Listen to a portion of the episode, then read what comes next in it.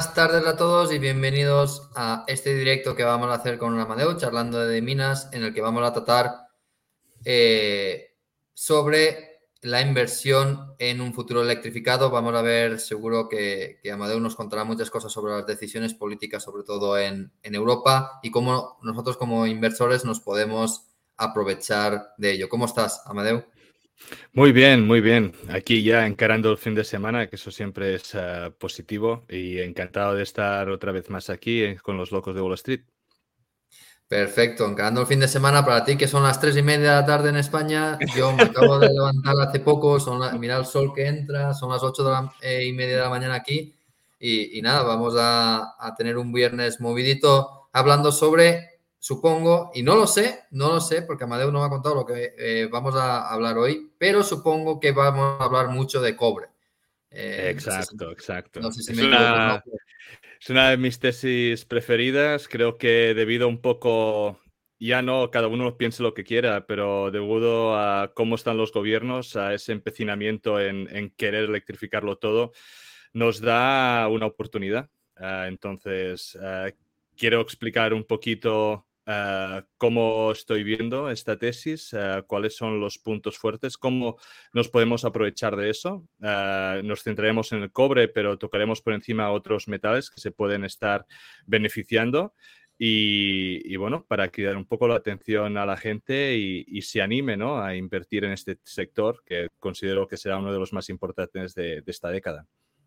Perfecto, pues si os parece vamos a empezar con la presentación. Amadeo nos ha preparado aquí una presentación que estoy ya compartiendo en, en pantalla y yo simplemente voy a dejar que nuestro profesor de materias primas eh, hable. Yo no voy a interrumpirle nada, salvo que tenga alguna pregunta y alguna tengo sobre este mercado que es tan interesante que es el, es el, cobre. Yo particularmente esta industria no la conozco mucho, así que estoy como vosotros. Eh, voy a aprender del profesor y ya después alguna preguntita sobre alguna mina eh, tengo. Así que... Eh, Perfecto. Eh, vamos a ello. Vamos a ello, vamos a ello. Pues sí, de alguna forma, cuando uh, estaba hablando con Antonio y Juanjo y decían de, de hacer ¿no? un, de venir al programa, estaba pensando sobre todo en tocar todo lo que es la electrificación, porque considero que es uno de los uh, puntos más, más importantes ¿no? que tenemos en, en, nuestra sociedad. Todo apunta ¿no? que vamos hacia un futuro basado en la transformación energética, una sociedad uh, más verde y en general un mundo global basado en la electrificación. Y para mí esta transformación tiene uh, cuatro pilares, que son un poco los que voy a intentar desgranar y voy a intentar explicar qué considero que se puede beneficiar uh, en qué metales ¿no? se pueden beneficiar en estos pilares, que son la energía, la movilidad, la tecnología y el acceso en general a la electricidad. Si vemos, por ejemplo, uh, cuando podemos pensar un poco en un futuro electrificado, cuando podemos pensar en uh, cómo se va a desarrollar el mundo o qué jugadores son los más importantes, ¿vale? Para mí hay tres grandes jugadores que son China, Europa y Estados Unidos. Son básicamente los que terminan dictando, ¿no? Uh, creo que hay países emergentes como puede ser India, que creo que a copia que vaya avanzando esta década van a jugar un papel más y más relevante, pero a día de hoy, al corto plazo, son básicamente estos. ¿Y por qué? Pues China es a día de hoy el país que más ah, CO2 emite, por lo tanto, cualquier tipo de cambio que se tenga que hacer regulatorio, cualquier empuje que se tenga que hacer hacia favorecer la electrificación y luchar contra el cambio climático tiene que pasar por una aceptación de China. Por lo tanto, es muy importante, por mucho que aquí en Europa y Estados Unidos uh, nos Uh, regulemos muchísimo, que China también vaya hacia, hacia, esa dirección. Luego, evidentemente, Europa y Estados Unidos por, por potencial, ¿no? Por todo lo que aportan en cuanto a economía y también, como se ve en cuanto a emisiones, son los siguientes uh, dos puntos más, más importantes. Europa como conjunto y Estados Unidos. También importante que muchas veces hay esa discusión ¿no? de que se le dice a China que debería de frenar esas emisiones, pero China lo que argumenta es que el cómputo uh, acumulativo de emisiones pues ellos no son los que más han acumulado y que por lo tanto los que más acumulen son los que más deben hacer, al menos hasta que ellos estén en paridad con este, ¿no?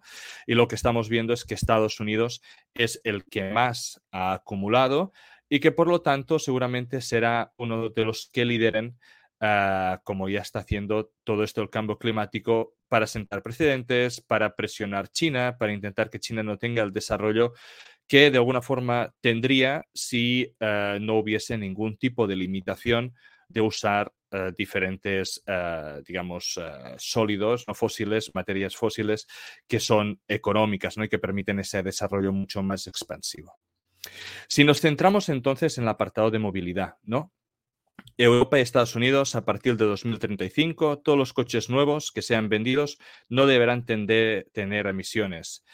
Ah, bueno, Alemania está diciendo que puede que sea ya muy agocerado, no sé qué, y, puede ser que la mayoría de cosas que se digan aquí no sean 100% verdad, pero lo que creo que sí que nos tenemos que quedar en es el cómpito general, ¿no? Hacia dónde se dirige la, la sociedad y hacia dónde va a apuntar por mucho que se lleguen o no a esos objetivos. En el UK dicen que antes, que para el 2030, nada de coches de combustión, como siempre, en una isla intentan hacerlo ser diferentes ¿no? y empujar hacia esas direcciones. Entonces, si nos vamos a China, China es extremadamente importante, ¿no? Como lo hemos dicho, ya no solo en emisiones, sino que China es el país que más coches ha vendido en 2022, ¿vale? Y ellos quieren que para 2035 quieren que todos los coches nuevos vendidos sean híbridos o eléctricos, ¿vale? Y en parte, ¿por qué? Porque China es el país que más coches eléctricos produce y es el séptimo en cómputo global, digamos, de, de, cuánto de coches se vende, porque uno de cada 20 ya es eléctrico. Por lo tanto, están empujando a esa dirección, están empujando hacia disminuir todo lo que es el ah, consumo ah, de coches de combustión. Ah, las ventas de China incrementaron, ¿vale? En un 10%, ¿vale? Por lo tanto, se sigue, digamos, este hecho de que China sea el que más coches eh, vende, se sigue uh, ¿no? Estamos diciendo que se vendieron 23 millones de los 74 mundiales, un tercio de ellos Ah, de todo el mundo fueron vendidos en China y estamos diciendo que el siguiente es Estados Unidos con tan solo 10 millones, menos de la mitad ah, que China. Por lo tanto, es un mercado muy importante y que creo que marcará muchísimo el hecho de si vamos a ir 100% hacia a un coche eléctrico, cosa que todo parece indicar que sí. Tema de energía. Estados Unidos quiere una electricidad ah, sin, emisiones en el cómputo global para 2035. En 10 años, la producción de energía renovable, eh, se ha doblado del 10 al 20%, aunque esto sea insuficiente, ¿no?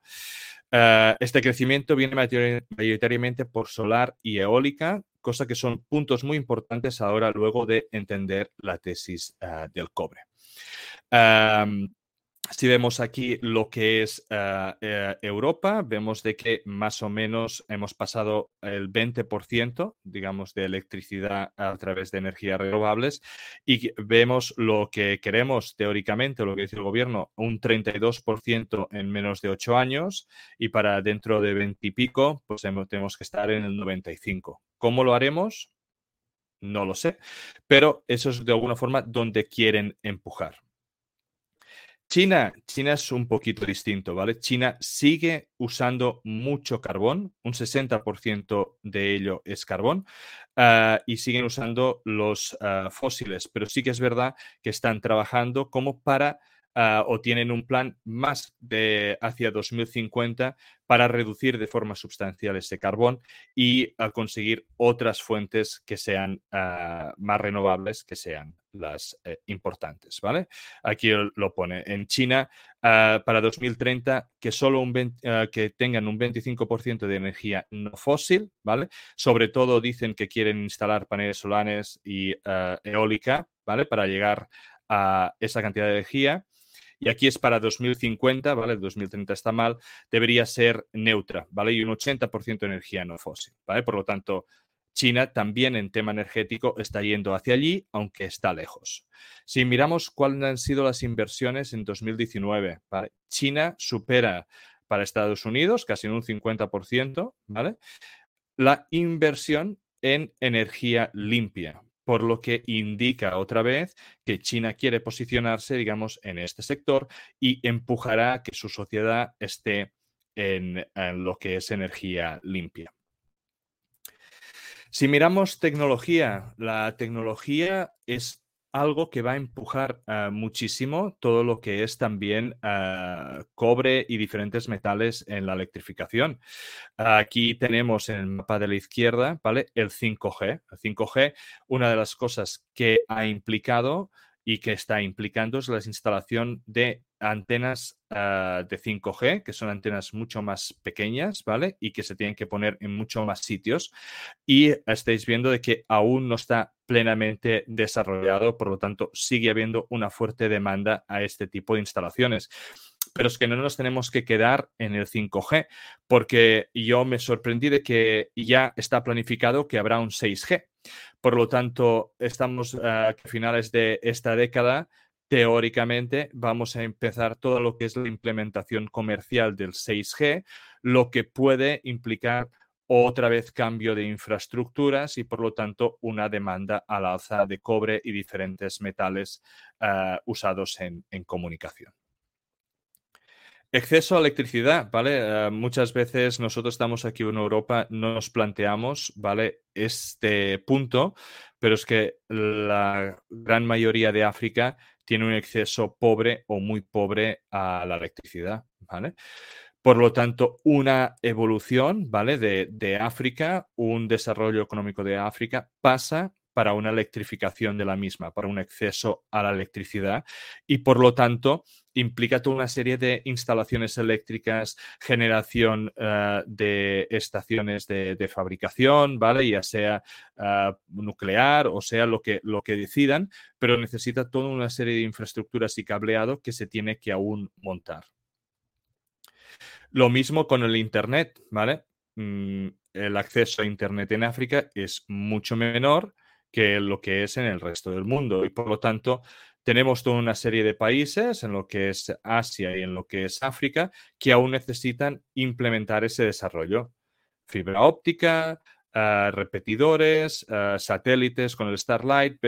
No sé cuál es el sistema, pero lo que sí es que van a necesitar todo un desarrollo de infraestructuras que a día de hoy no, no existen. Eh, y, este gráfico, en combinación a los otros dos, creo que también es como muy, muy relevante, ¿no? Las partes del mundo que están menos desarrolladas en cuanto a la electrificación son los que eh, más crecen en temas de población. Por lo tanto, esas poblaciones van a necesitar mucha más electrificación, van a necesitar mucho más acceso a la electricidad, Ah, va a ser más necesario que nunca proveer a todas esas personas de este bien y eh, con una evolución económica de estos países, que es de esperar, pues una de las primeras cosas que va a llegar, evidentemente, es una electricidad para todo el mundo. Por lo tanto, aquí, ah, como un poco de, resumen antes de centrarnos en lo que es el cobre. Si creemos que la movilidad realmente se va a basar en la electrificación de los vehículos. ¿En qué tipos de metales podemos invertir? Podemos invertir en cobre y estaño, porque son los metales destinados a o bien hacer todo el cableado o la unión de los mismos, o podemos ir a invertir en todo lo que es metales de baterías, que a día de hoy son básicamente litio y luego cobalto, níquel y manganeso, que son un poco todos esos ah, metales usados para construir diferentes, ah, diferentes baterías. Y para mí, yo no sé cuál va a ser la pila que va, se va a desarrollar en el futuro. Yo no sé qué batería va a llevar los coches. Hay como dos grandes ah, pensamientos. Por un lado es, tiene, la que se va a desarrollar es la mejor batería, ¿no? La que aguante más, porque a día de hoy tu depósito aguanta 500, eh, 600 kilómetros, ¿no? Pues una batería que aguante 500, 600 y que se recargue rápido. Esa va a ser la batería que va a triunfar. Pero por otro lado, hay otra teoría que es, se va a usar eh, la batería que te aguante para que lo conectes cada día o cada dos y que te permita hacer trayectos de movilidad corta dentro de la ciudad o eh, entre ciudades próximas, que es lo que el 90% seguramente de la población eh, realiza. Entonces, hay estas dos basantes. Y como yo no sé qué es lo que va a triunfar, no son un tipo de metales en los que me gusta pues basar en la tesis. También alguien puede estar pensar, Amadeo, es que yo esto no lo veo que lo se va a coger de, de esta manera. Yo es que opino de que no va a triunfar el coche eléctrico, que al 2050 seguiremos moviéndonos con coche de combustión. Pues aquí, a todas aquellas personas que piensen así y quieren firmemente así, tienen tres puntos de inversión importantes. Platino, paladio y el oil, ¿vale? El oil, evidentemente, porque eh, el uso de eh, coches eléctricos perdón, va a permitir uh, usar evidentemente mucho menos uh, oil, pero el, plata, el, paladio y el platino son los que se usan en todo lo que son los tubos de escape, en todos los catalizadores para disminuir las emisiones y por lo tanto sí, no vamos a poder, digamos, quitarnos el oil y sí que vamos a intentar luchar al menos un poco sobre el cambio climático, cada vez los catalizadores van a tener que usar más paladio y platino para eh, reducir las emisiones de CO2 eh, y de otras partículas eh, contaminantes. Sí creemos que el problema es energético, ¿no? ¿Cómo vamos a solucionar la energía? Pues aquí hay también varias, varias opciones, ¿no? La opción de creer de que eso va a ser así, por lo tanto, cobre, estaño para todo lo que es electrificación, las baterías, como hemos hablado, y aquí yo incluiría el uranio, porque el uranio es de las pocas energías que no produce CO2 y por lo tanto puede ser y debería ser una energía alternativa que los uh, gobiernos deberían usar de forma mayoritaria para poder luchar contra el cambio climático y poder tener unas energías mucho más limpias, aparte de que la cantidad de energía producida digamos, por gramo de uranio es muy superior a cualquiera de las otras. Pero lo mismo, os podéis creer, esto no va a funcionar, ¿vale? Ni tan solo vamos a tener giga uh, baterías a los inicios de la ciudad para uh, conservar toda esa energía que se produzca con las energías renovables y por lo tanto esto no va a triunfar. Pues bueno, aquí tenéis tesis de inversión de uh, petróleo, gas y carbono, que son las que hemos tirado a día de hoy, por ejemplo, cuando hemos tenido todo el problema con Rusia que nos cortaba el gas, a donde hemos ido, al carbono. Por lo tanto, son uh, creer de que el precio de estos uh, bienes puede subir en el corto medio plazo. Es una tesis la mar de razonable, sobre todo si pensamos de que no vamos a poder llegar allí. Tecnología, aquí la tecnología, ¿cuáles son los metales más importantes aquí? Evidentemente, volvemos a tener el cobre porque mmm, todos los teléfonos móviles necesitan cobre, todos los coches necesitan cobre, todo necesita cobre para poder construir el cableado, pero luego tenemos toda una serie de metales que son usados uh, en diferentes aspectos. Esto viene de un informe, creo que fue de Río Tinto, donde decía uh, cuáles ellos pensaban que eran los metales que podían uh, tener una mayor implicación de cara al futuro en todo lo que son automóviles eléctricos, robótica, energías renovables, computadoras, uh, energy storage y por lo tanto es, es muy importante y es muy interesante poder ver este tipo de... De gráficos. Otra vez, muchos de estos metales son los que ya hemos hablado de cara al futuro. Pero para mí, el, que está presente en todo de ellos es el cobre. Porque, vale, mm, por ejemplo, el, estaño, ¿no? El estaño también se usa muchísimo, pero sin el cobre es que no tendríamos el cableado. Podemos tener baterías, sí, pero vas a necesitar cableado para que esto se produzca. Y al final el cobre es lo que se necesita en más cantidad en respecto a los demás. Y si alguien quiere invertir en este tipo de tesis y cree que la sociedad va a ir hacia allí porque los gobiernos lo van a empujar, uh, para mí el metal más fácil uh, de entender es el cobre. Y ahora vamos a demostrar un poco el por qué y por qué creemos que va a subir la, la demanda, ¿no? En un coche de combustión uh, se necesitan de media 48 libras de cobre En un híbrido ya pasamos a 88, casi el doble, pero es que en un eléctrico nos vamos a 183. Es muchísimo más cobre del que se necesita. Por lo tanto, si nos vamos hacia un coche eléctrico y todos los coches van a ser eléctricos y China va a empujar a que esto sea así, estamos diciendo que el parque mayoritario de vehículos del mundo se va a volver eléctrico y por lo tanto el incremento de demanda de cobre va a ser sustancial. Energía, pues un poco lo mismo. Aquí ah, en este gráfico mira un poco la cantidad de cobre estimado por megavatio producido, ¿vale? A día de hoy, ¿qué es lo que se produce? Más o menos un kilo de cobre por megavatio. Serían las convencionales, quemar el gas, la hidroeléctrica. Pero es que si nos vamos a todo lo que es, ah, por ejemplo, la eólica dentro de tierra, 4 kilos por megavatio, la solar, 4 kilos por megavatio. Pero es que si nos vamos a las eólicas que se ponen en el mar, nos vamos a 10 kilos por kilovatio. Esto implica que si nos vamos hacia un tipo ah, de, incremento de renovables, como hemos dicho, que todos los gobiernos quieren hacer. Recordad de que China en el 2050 quiere que el 80% de la energía sea renovable. Nos vamos a ir a una de estas ah, tres opciones.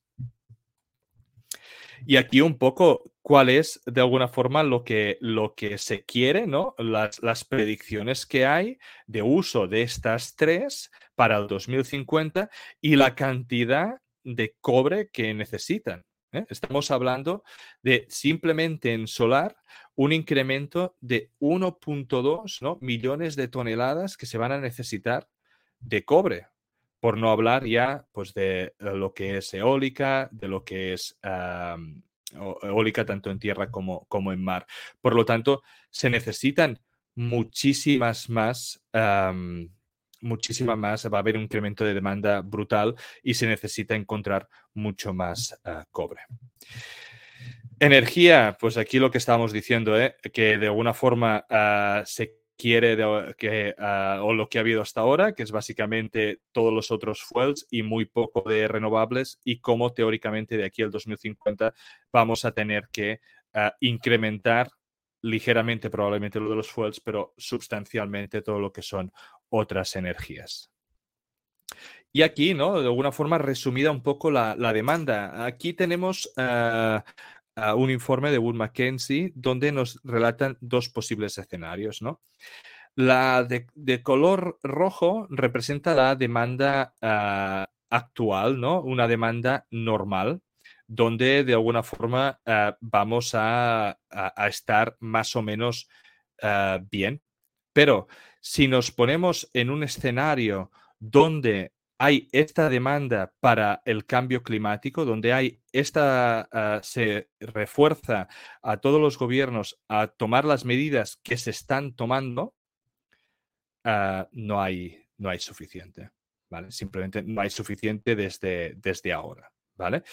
Aquí estamos viendo de que ah, para 2030 y pico, eh, podéis ver ¿eh? los diferentes casos de el que es ah, de color azul claro es el proyectos de cobre que están ahora funcionando, ¿vale? Que vemos que hasta el 2040 va bajando. Y todos los demás son, no dejan de ser probabilidades, proyectos probables, proyectos, este que está en verde, proyectos off the radar, por lo tanto, no, no están aún, ¿vale? Por lo tanto, estamos asumiendo que para 2030, en un escenario como el actual, donde no se está forzando esta transición, ¿vale? Ya necesitamos descubrir cosas que a día de hoy no pensamos que van a entrar en producción. Pero es que si, forzamos este, esta ah, política para el cambio climático, forzamos a que vayamos a la electrificación de la sociedad, la demanda de cobre va a ser tal de que se necesitan cambiar muchas cosas o, hacer o invertir mucho en exploración para encontrar los proyectos para dar ese tipo de material que a día de hoy ni tan solo se sabe de dónde se va a sacar. Aquí, por ejemplo, tenemos otro tipo de gráfico donde lo determina muy bien, ¿no? En 2012, ¿vale? Ah, los ah, proyectos que se pensaban, ¿no? Para que iban a suplir la demanda futura de cobre, un 32 eran possible greenfields, ¿vale? Que esto es, pues, ah, proyectos posibles, ¿vale? Que de ah, terreno que aún no se ha explorado nunca. Pero es que este incremento ha subido ahora, en 2022, al 50%. Por lo tanto, necesitamos cobre, pero es que no tenemos ni idea de dónde lo vamos a sacar.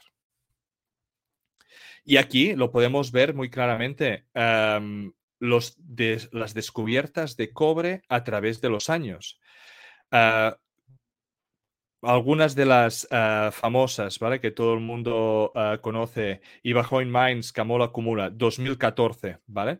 Pero es que después nos vamos a Marimaca, ¿vale? Que también es, la hemos discutido muchísimo en, eh, en Los Locos y Javi cuando vino al podcast también la analizamos. Es el último gran descubrimiento Marimaca, ¿vale? Desde un solo descubrimiento desde 2015. Por lo tanto, estamos en un gran problema de futuros proyectos para poder entrar en juego. Y aquí tenemos, por ejemplo, pero Amadeu, no, no va a pasar nada porque te estamos produciendo y por lo tanto esa producción va a seguir para adelante. Pero es que no es verdad. Aquí tenemos los mayores productores de cobre del mundo y los hemos ah, mirado su producción entre Q1 de 2021 y, Q2, y Q1 de 2022. Y lo que vemos es que sí que hay algunos que suben, como Freeport McMoran, pero en la suma total estamos teniendo 100.000, supongo que estos son libras, o 100.000 kilos, o 100.000 lo que sea, menos, ¿vale? La producción, creo que lo calculé, bajaba entre un 3 y un 4%.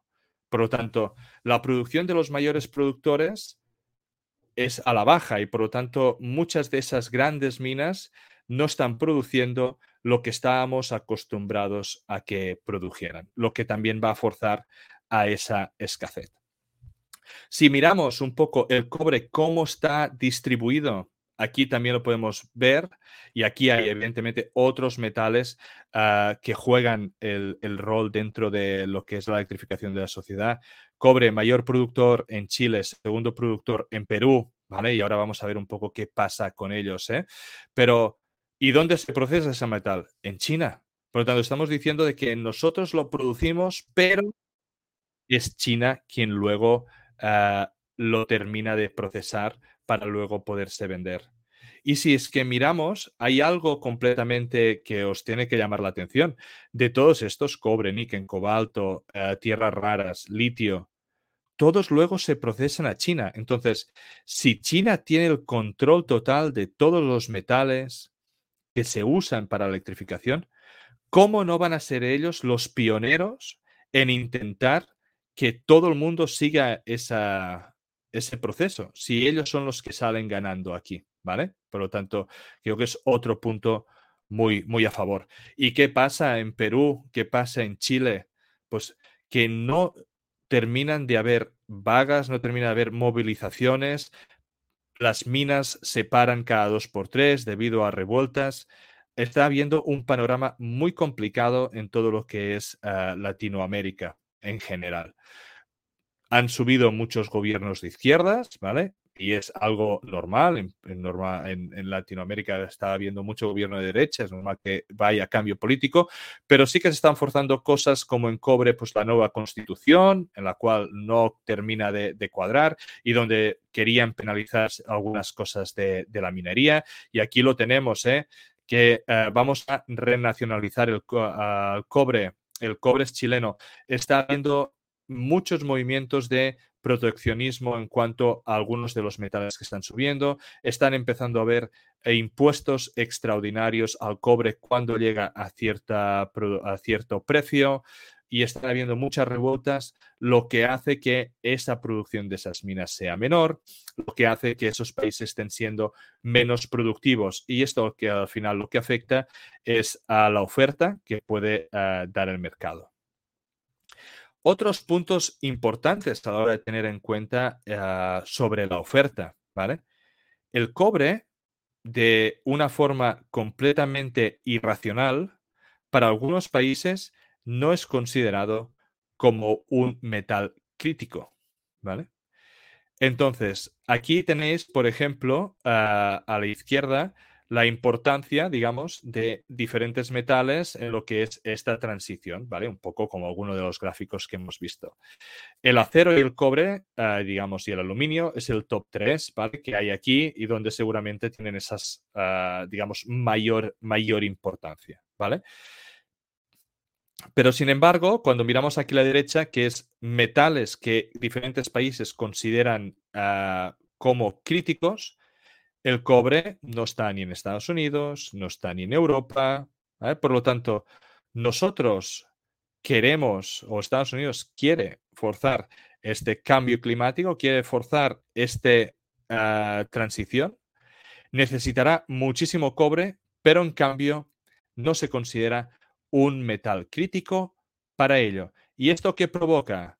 Provoca que hayan proyectos de cobre que son muy buenos, pero que en cambio se topen con diferentes ah, problemas gubernamentales en los cuales hacen que esos proyectos no puedan tirar para adelante. ¿vale? Aquí es el mapa de una carretera que se tenía que hacer eh, de Trilogy Metals, donde se necesita acceso a la mina mediante una carretera y pasa por el medio de un espacio protegido. Estas son cosas ah, que, que no tienen sentido y que pasa por simplemente considerar de que este metal no es un metal crítico. Es más, esta carretera fue aprobada, fue aprobada, ah, se fue a juicio, se terminó ganando.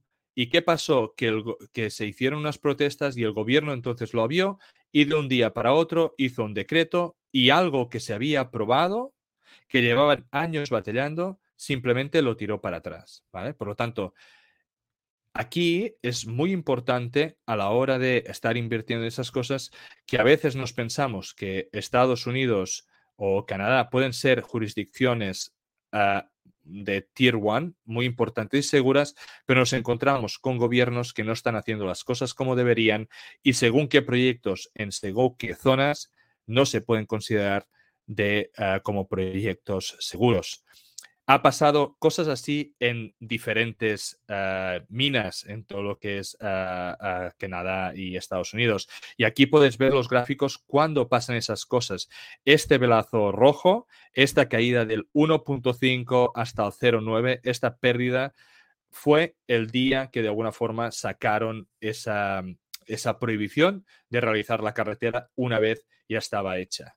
Aquí, básicamente, un poco lo mismo. Northern Dynasty Minerals tenían un acuerdo, parecía que todo iba ah, bien, ¿vale? Habían salido diferentes, ah, tanto directivos como parte del gobierno, se llegaría a un acuerdo.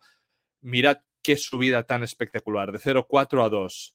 Y luego, alguna noticia las cosas no fueron bien, eh, hicieron una ampliación de capital, terminaron hacia abajo para luego terminar con el rechazo, ¿vale? Gubernamental o de juicios y se fueron otra vez pues hasta, hasta 0,2. Por lo tanto, tenemos que ser muy conscientes y mirar muchas cosas en cuanto a los proyectos y, y ser conscientes.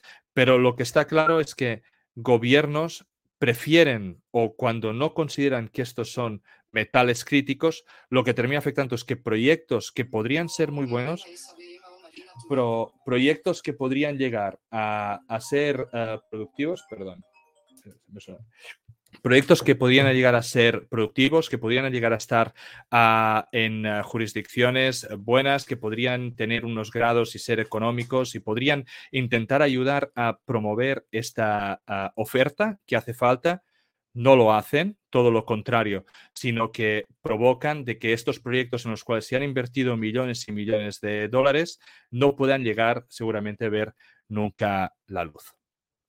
Y aquí la diferencia, ¿no? La diferencia con, con Philo Mining. Philo Mining, ah, aquí veis este gran salto, ¿vale? Que hizo aquí al inicio, cuando básicamente se empezó la exploración y fueron unos de los mejores perforaciones que, hicieron y a partir de allí el mercado empezó a considerar de que este proyecto sería un proyecto rentable, que sería un proyecto que sería viable, que sería económicamente viable. Mirad la gráfica en estos últimos dos o tres años, cómo ha pasado básicamente de los dos dólares hasta los 20 y pico. Este ten bagger que hubiésemos tenido aquí, ¿vale? O da igual, si hubieses entrado una vez eh, después de esta primera subida enorme a 10, se habría básicamente hecho el bagger. Entonces, hay grandes oportunidades en lo que es eh, el mercado del cobre. La pregunta también sería si ahora es el momento idóneo de invertir. Mm, el cobre también es conocido como Dr. Cooper. Al final eh, se mueve mucho con el sentimiento de que la economía va a ir bien. Eh, estamos cerca de máximos históricos, estamos en un ambiente de subida de tipos. Ah, todo depende de quién quiere invertir en corto plazo, quiere invertir a medio plazo, va a invertir a largo plazo. Se tiene que tener cuidado, son momentos ah, muy complicados a la hora de llegar a decir qué es lo que va a pasar ah, en los próximos meses, pero sí que considero de que viendo las perspectivas a medio y largo plazo, es el tiempo ideal para tener localizados los grandes proyectos, tener localizados los grandes players para cuando ah, se considere que sea el momento óptimo y tener muy claro qué proyectos van a ser ganadores en un momento en que podamos cazar esas oportunidades. Pero todo eso, los proyectos en concreto, no los vamos a explicar aquí, sino que les invito a todos aquellos que realmente quieran ah, saber un poco más, pues que se apunten al curso de inversión en materias primas estamos haciendo con, los locos.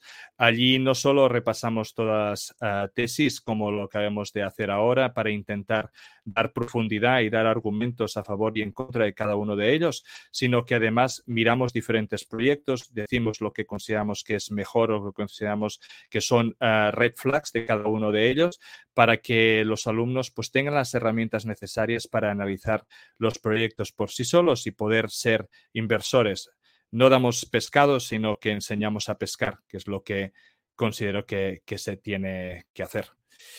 Y nada más, uh, que es un poco la, presentación que tenía preparada. Si, si, ahora tienes alguna pregunta, Edgar, aunque no hemos hablado de mineras en particular, pero consideraba de que era más interesante explicar el, concepto en sí de, la tesis, cómo la gente se puede realmente aprovechar de, que a veces todas estas prohibiciones, pues la gente se pone las manos en la cabeza, pero si la gente cree que es racional o irracional, pues puede apostar hacia un lado o hacia el otro. Al final es la creencia que cada uno tenga, tener la tesis bien montada y a partir de allí buscar las opciones que vayan con la tesis que cada uno ah, considere más factible.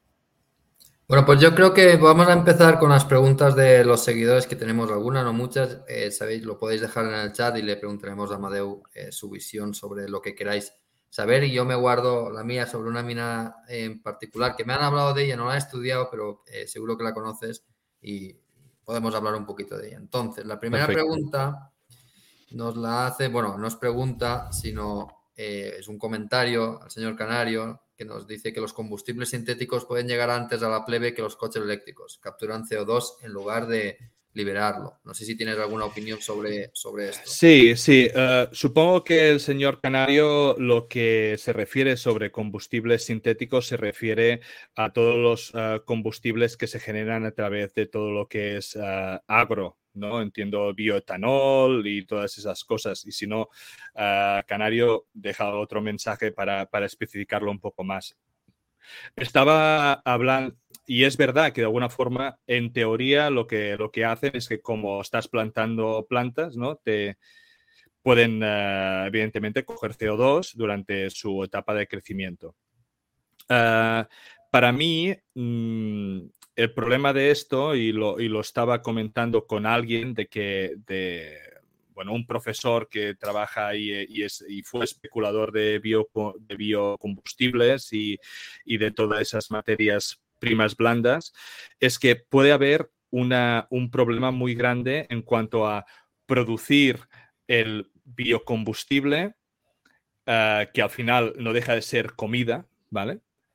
Pero que haya gente que de alguna forma no tenga para comer. Entonces nos podemos ir a una sociedad donde los precios de los alimentos suban porque se está generando biocombustible y no estaba claro de que se pudiera realmente, o los números que de alguna forma este profesor enseñaba en la conferencia, eran unos números muy complicados de pensar de que se podían llevar a, hacer.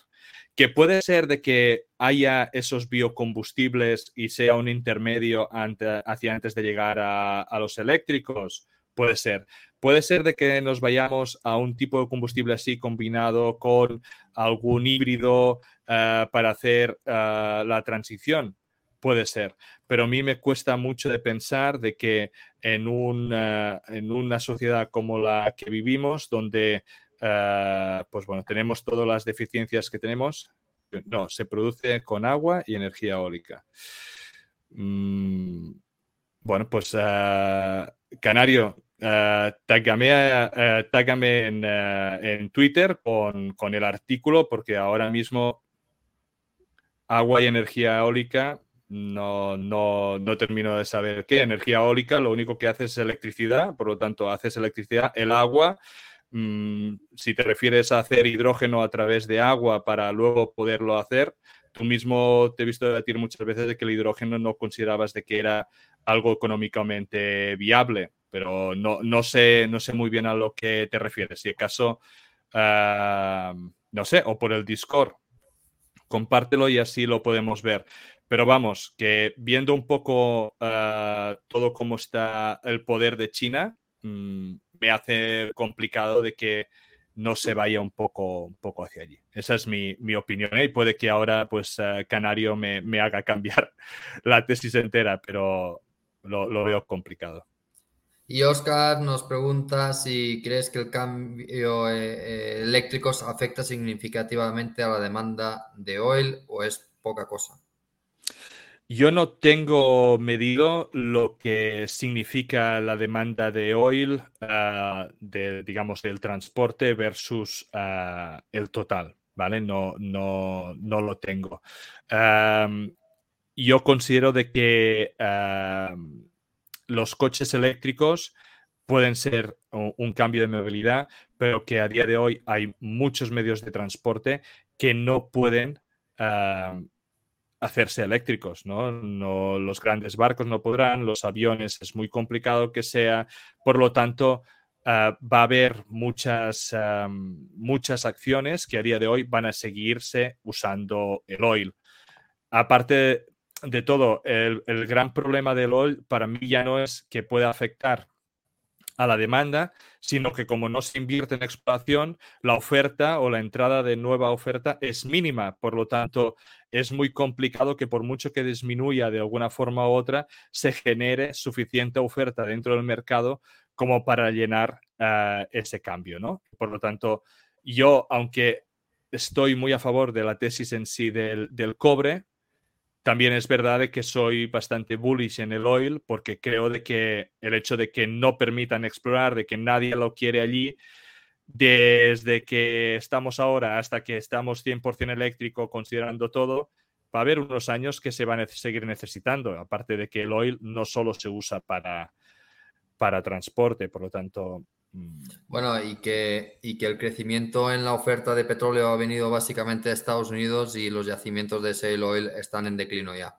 ya no están aumentando. Solo hay una base, eh, solo hay un, una zona que todavía están, están aumentando producción, la otra, las otras están disminuyendo. Entonces, mm. veremos la segunda mitad del año, ¿no? Ahora ya tenemos a las autoridades estadounidenses hablando con traders para pedirles que por favor que el petróleo ruso siga moviéndose que se siga moviendo. Eh, entonces veremos la segunda parte para el petróleo. Pero no estamos aquí para hablar de petróleo, sino de cobre. y yo quería preguntarte si conocías eh, una empresa que se llama Filo. No sé si la conoces. Sí, Filo. Además, la, es el gráfico que te que estaba mostrando en la presentación. Ah, para mí, Filo, hablamos un poquito, el otro día estuve en eh, análisis de inversión, hablamos un poquito de, de Filo también. Para mí, o sea, Filo es un monstruo, ¿no? Es un monstruo. Ah, tienen, ah, además en la presentación de ellos, tienen diferentes imágenes de cómo se compara el depósito a diferentes ciudades súper importantes del mundo como Nueva York para ver la, dimensión que realmente tienen.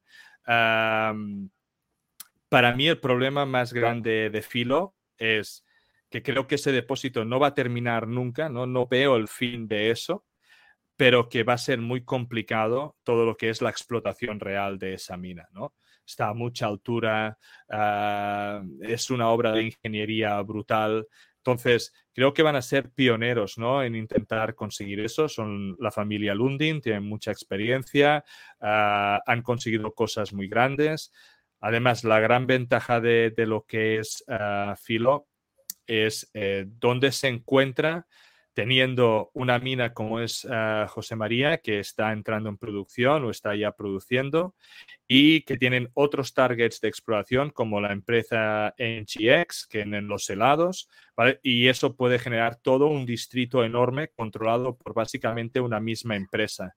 Y por lo tanto yo creo que es algo mucho a, tener en cuenta. Para aquellos que ya sepan un poco, ah, en el podcast entrevisté al geólogo que descubrió toda esa área de Vicuña y que nos hace, digamos, una exploración de una explicación de cómo lo descubrió y cuál es su visión actual del depósito además generando material que es, que es muy interesante y yo que sé, cartas o burofaxes que él enviaba a los, a los Lundin hace tropecientos años, por lo tanto históricamente es, es increíble. Aquí Álvaro nos dice que filo es como encontrar oro en un meteorito. Extraerlo de ahí va a ser una odisea. Sí, sí, eh, lo comparto. ¿eh? lo comparto por el hecho de que, pues bueno, está a una altura muy, muy elevada. Eh, el trabajo es muy complicado pero creo que si alguien puede hacerlo son los Lundin, ah, donde ya tienen trabajo en la zona, donde ya tienen una mina básicamente operando allí, donde llevan muchos años trabajando allí, tienen gente. Uh, pensad de que ellos, ah, cuando entrevisté al geólogo, me decía de que si paraban las máquinas se les congelaban, ¿vale? Entonces, de que hacían turnos también para refugiarse del frío, vamos, eh, que las, eh, es inhóspito, ¿no? Todas las condiciones. Ahora bien, em, creo que ellos lo tienen bastante planificado, creo que tienen, digamos, su, su, ingeniería realizada. Creo que no hay ninguna otra familia ah, que pueda llegar a hacerlo y creo que el depósito es tal de que yo creo que lo va a intentar. Como inversor, mm, pues yo seguramente eh, estaría fuera durante el desarrollo del proyecto. Está muy bien pues seguir durante la exploración de él, seguir cómo se expande, seguir cómo van sacando mm, grados eh, impresionantes de 2% de cobre y cosas así, pero cuando haya el desarrollo va a ser, va a ser una época, digamos, algo que a no ser de que te vaya mucho la marcha, pues verlo desde la grada eh, puede ser algo bonito. Vale, otra pregunta que nos dice eh, Roberto Castro, dice, sé de una empresa de motores de energías renovables que en dos años dejará la electricidad para ponerse con el hidrógeno. ¿Qué opinas? Em, Opino de que el hidrógeno me lo tendría que, mirar más para poder hacer realmente una, afirmación real. Sé que Canario, tanto en el Discord de los locos como en otros sitios donde lo he ido siguiendo, él siempre está diciendo que no es económicamente rentable el ir a pila de hidrógeno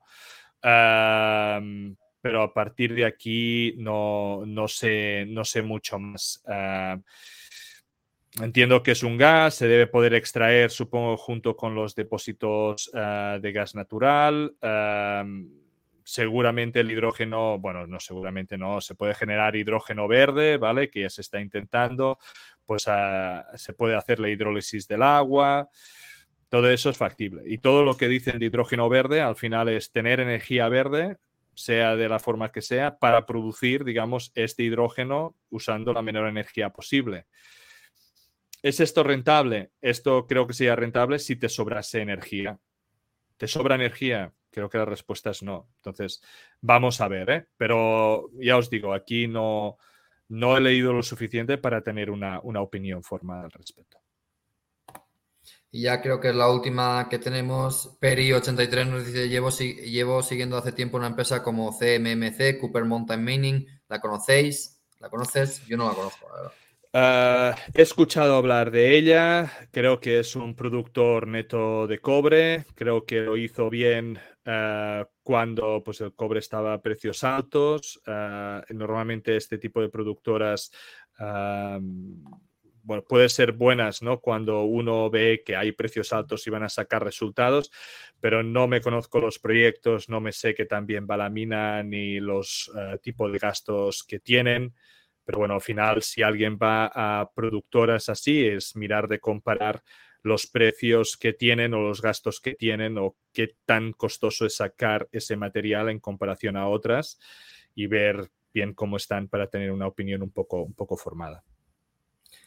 Perfecto, pues con esto tenemos todas las preguntas y yo solo quería haceros eh, un recordatorio, ¿vale? Recordaros que estamos ya con eh, las inscripciones del curso de materias primas. Nos quedan pocas plazas. Yo no, yo no controlo esto, esto es cosa de Juanjo. El domingo en el Sanedrín creo que nos actualizará el, número de plazas que quedan, que quedan libres. Entonces, eh, pues aquí abajo os dejamos el enlace corto para, para apuntaros si, si queréis. Ahí de profesores pues está, está Madeo, está Javi, estoy yo, está Dani Castrillejo, tenemos colaboradores expertos sobre materias primas. O sea, un sí, sí, de profesores brutales este año. Hemos, hemos, confirmado Lobo Tigre, sí. Exacto, un poco... Tigre, eh, estaba en el PEDAC, eh, pero, pero al final hemos tenido su, su, confirmación, así que muy, muy contentos de, de poderlo traer. Eh, es, una, es brutal.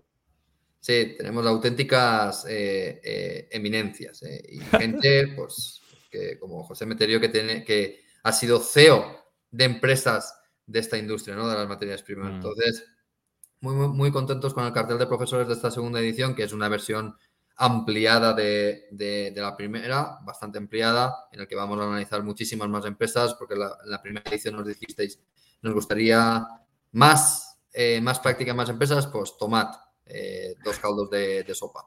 Eh, sí, y, otra cosa que también quiero, quiero añadir, eh, que estamos intentando y estamos trabajando con ellos para ver cómo funciona.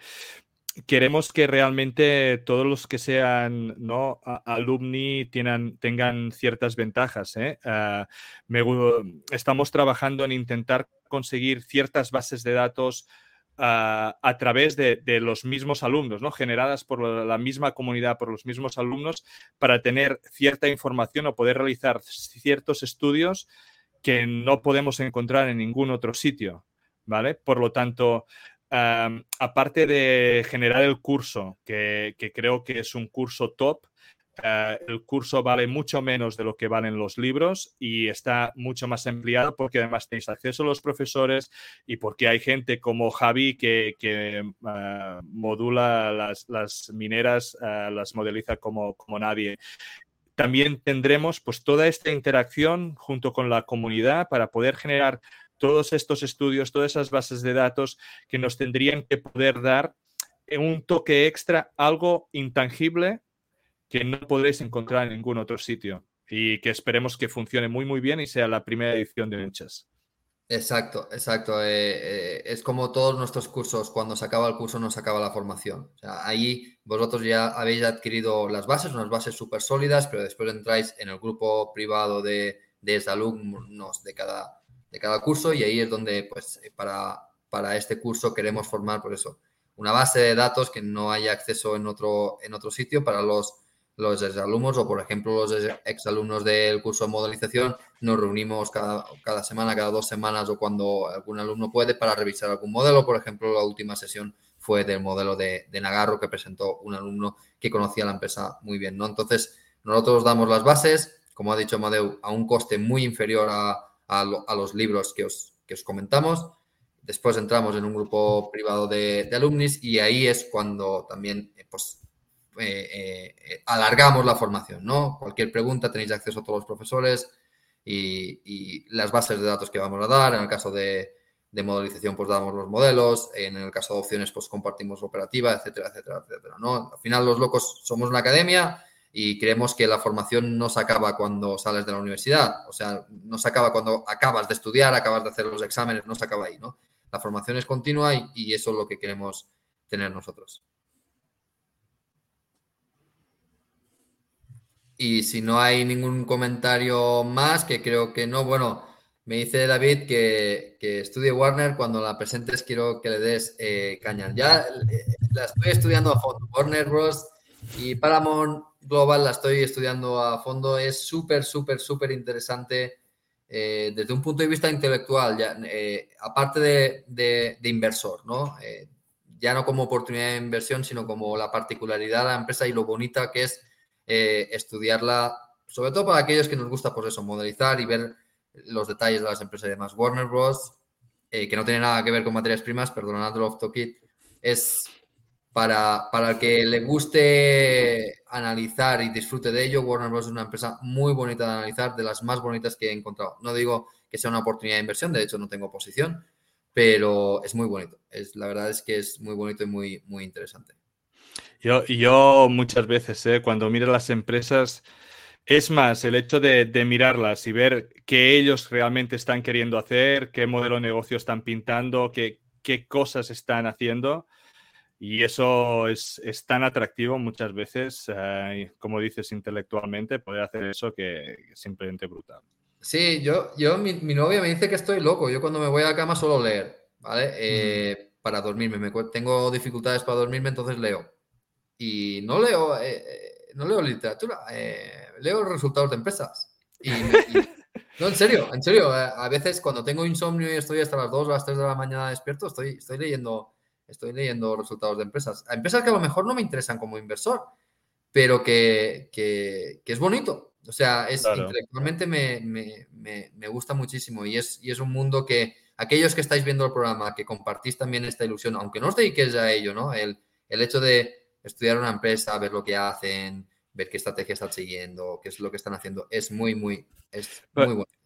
Eh, sobre todo, y, puntualizar, ¿eh? y, yo lo estoy viendo ahora con el podcast mismo, el hecho de, ver empresas, entrevistarlas, ver sus entrevistas, mirar los resultados que tienen, mirar sus presentaciones, todo eso, por mucho que pensáis de que pues, la empresa no te interesa, de que no sé qué, todo eso no deja de ser formación que uno mismo hace, no deja de ser ejemplos que ves y que entonces todo eso se acumula y cuando ves alguna otra empresa, tú dices, ah, pues esto se parece a aquello, ah, pues esto lo hacen diferente, hostia, esto es mucho mejor, me gusta. O directamente hay algunas que entonces las ves cinco minutos y dices, Buah, que aquí no me meto ni, ni que me paguen todo el oro del mundo.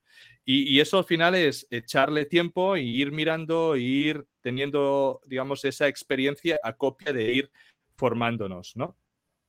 Sí, y que si te lees transcripts, al final es como leer un librito que, te están mm. contando una historia, ¿no? El CEO en las llamadas te cuenta lo que están haciendo, no sé qué. Es como, o sea, yo me lo, yo me lo tomo como, como leer un, yo qué sé, como leer un libro de literatura y, y, lo que tú dices, el conocimiento se va acumulando y cada vez más vas viendo situaciones parecidas a algo que has leído anteriormente. Y ahí es cuando empiezas a conectar, ¿no? O sea, para mí el mundo de la inversión se basa en dos cosas, conocimientos y redes neuronales. Y, lo que yo llamo redes neuronales, que no tiene nada que ver con el término científico, es eh, miras tantas cosas que las conectas.